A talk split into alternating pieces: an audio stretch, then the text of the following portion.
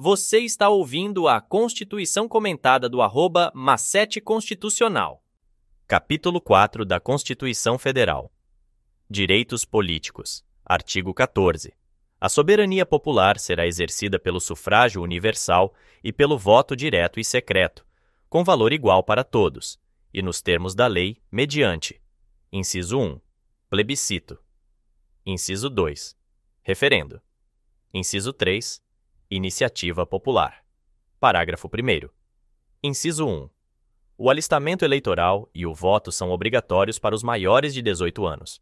Nota: Resolução do TSE determina que o alistamento eleitoral e o voto são obrigatórios para todas as pessoas portadoras de deficiência, exceto se a deficiência torne impossível ou demasiadamente oneroso o cumprimento das obrigações eleitorais. Artigo 14. Inciso 2. O alistamento eleitoral e o voto são facultativos para a linha A, os analfabetos, a linha B, os maiores de 70 anos, a linha C, os maiores de 16 e menores de 18 anos. Parágrafo 2.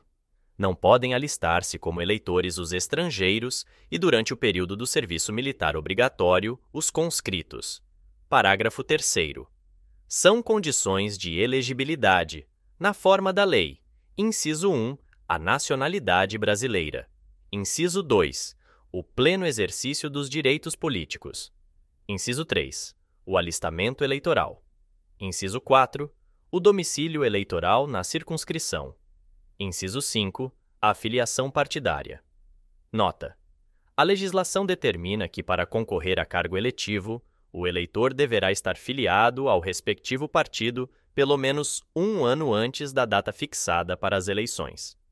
Jurisprudência do TSE referente a domicílio.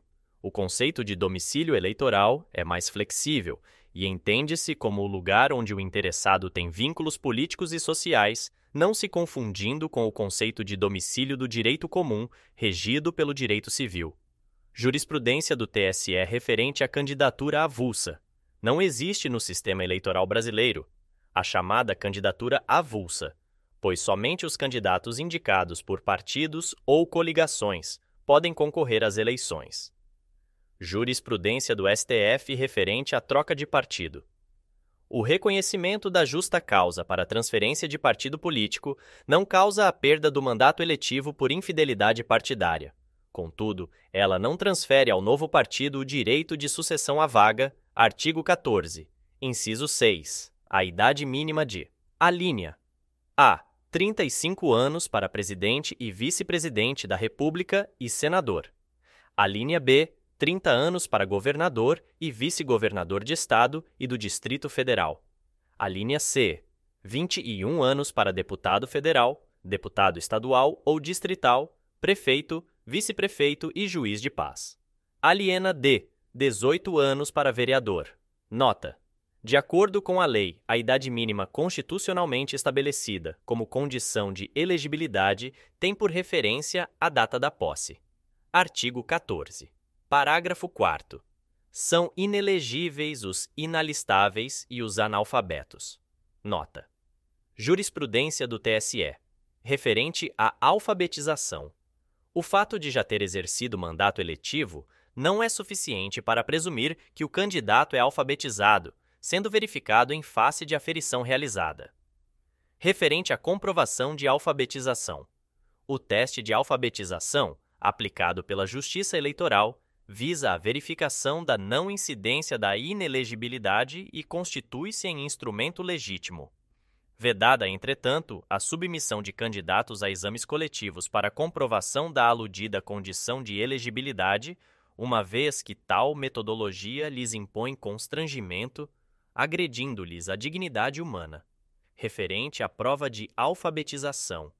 Na falta do comprovante de escolaridade, é imprescindível que o candidato firme declaração de próprio punho em cartório, na presença do juiz ou de serventuário da Justiça Eleitoral, a fim de que o magistrado possa formar sua convicção acerca da condição de alfabetizado do candidato. Artigo 14. Parágrafo 5. O Presidente da República, os governadores de Estado e do Distrito Federal, os prefeitos e quem os houver sucedido ou substituído no curso dos mandatos poderão ser reeleitos para um único período subsequente. Nota: Jurisprudências do TSE, referente a prefeito itinerante.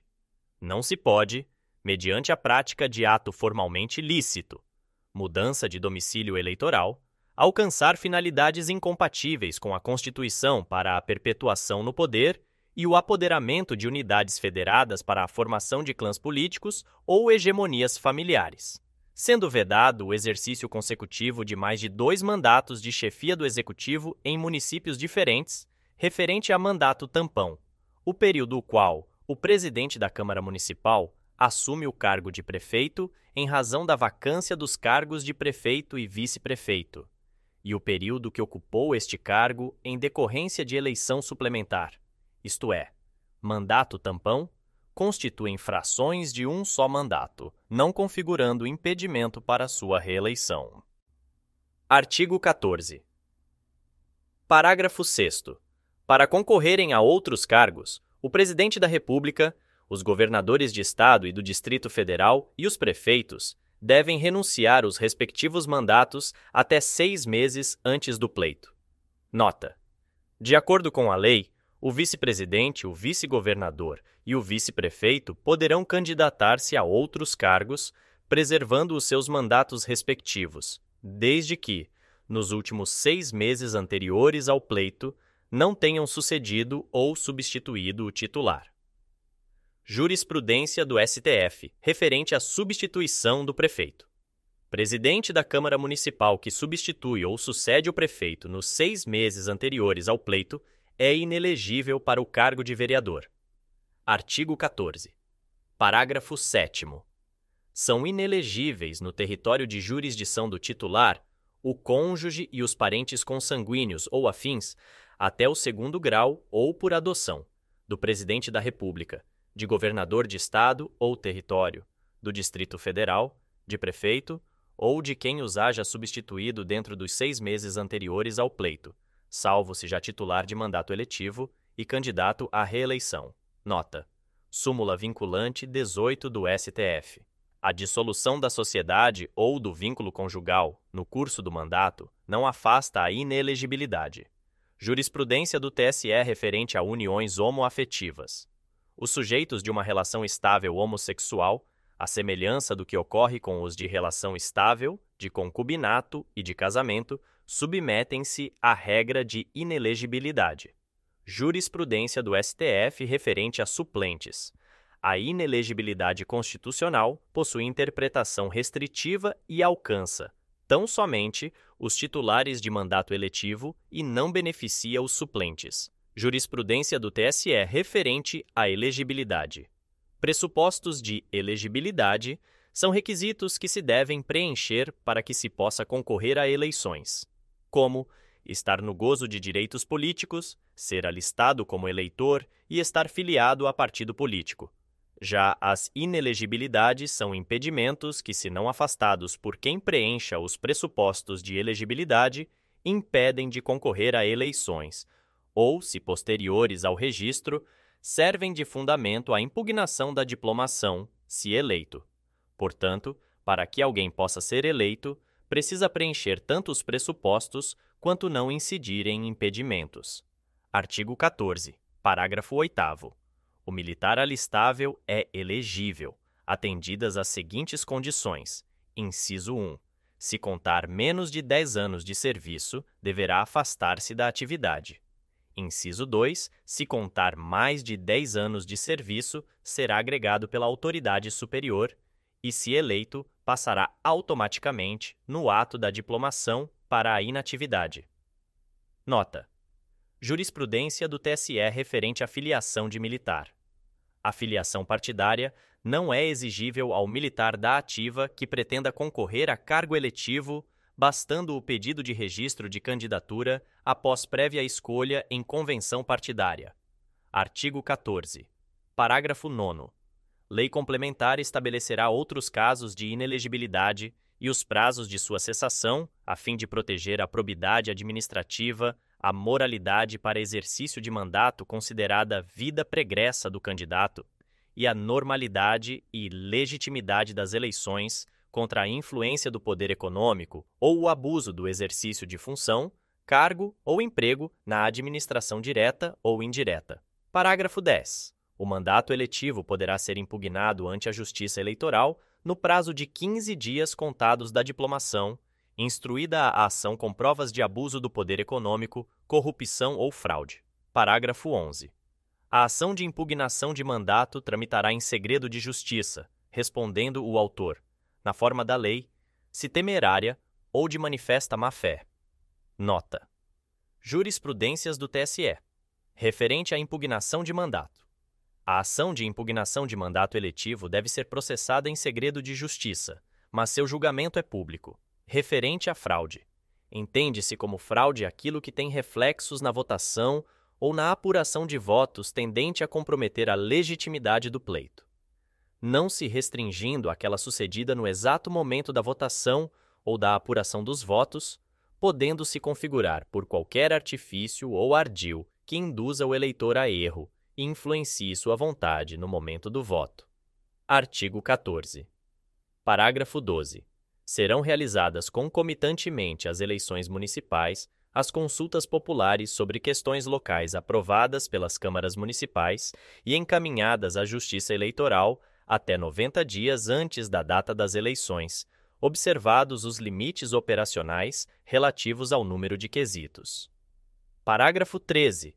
As manifestações favoráveis e contrárias às questões submetidas às consultas populares, nos termos do parágrafo 12, ocorrerão durante as campanhas eleitorais, sem a utilização de propaganda gratuita no rádio e na televisão. Artigo 15.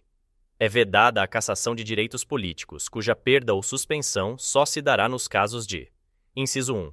Cancelamento da naturalização por sentença transitada em julgado. Inciso 2. Incapacidade civil absoluta. Inciso 3. Condenação criminal transitada em julgado, enquanto durarem seus efeitos. Inciso 4. Recusa de cumprir obrigação a todos imposta ou prestação alternativa, nos termos do artigo 5, inciso 8. Inciso 5. Improbidade administrativa, nos termos do artigo 37, parágrafo 4. Nota: Súmula 9 do TSE.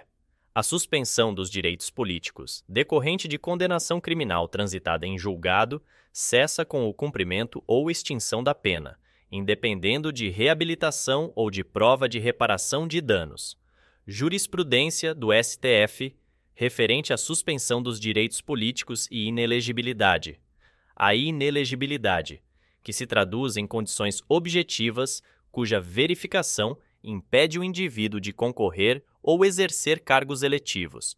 Não se confunde com a suspensão ou perda dos direitos políticos, cujas hipóteses importam restrição não apenas ao direito de concorrer a cargos eletivos, mas também ao direito de voto. Por essa razão, não há inconstitucionalidade na acumulação entre a inelegibilidade e a suspensão de direitos políticos. Jurisprudência do TSE referente ao efeito automático da suspensão de direitos.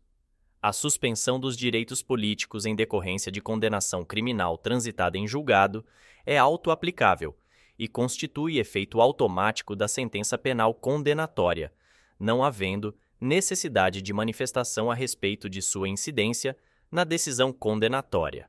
Jurisprudência do TSE referente à condenação criminal. A disposição constitucional prevendo a suspensão dos direitos políticos, ao referir-se à condenação criminal transitada em julgado, abrange não só aquela decorrente da prática de crime, mas também a de contravenção penal. Jurisprudência do TSE referente à suspensão condicional da pena. Permanece a suspensão dos direitos políticos em relação ao condenado por sentença transitada em julgado, ainda quando esteja em curso o período de suspensão condicional da pena jurisprudência do TSE referente à improbidade administrativa. As sanções decorrentes de ato de improbidade administrativa, aplicadas por meio da ação civil, não têm natureza penal e a suspensão dos direitos políticos depende de aplicação expressa e motivada por parte do juízo competente, estando condicionada sua efetividade ao trânsito em julgado da sentença condenatória. Artigo 16. A lei que alterar o processo eleitoral entrará em vigor na data de sua publicação, não se aplicando à eleição que ocorra até um ano da data de sua vigência. Jurisprudência do STF referente ao processo eleitoral. O processo eleitoral que constitui sucessão ordenada de atos e estágios causalmente vinculados entre si, supõe a sua integral submissão a uma disciplina jurídica que indica as fases em que ele se desenvolve. Iniciando-se com a fase pré-eleitoral, com a realização das convenções partidárias, escolha de candidaturas e propaganda eleitoral respectiva, seguindo-se pela fase eleitoral propriamente dita com a realização e o encerramento da votação, e finaliza-se na fase pós-eleitoral com a apuração e contagem de votos e diplomação dos candidatos eleitos.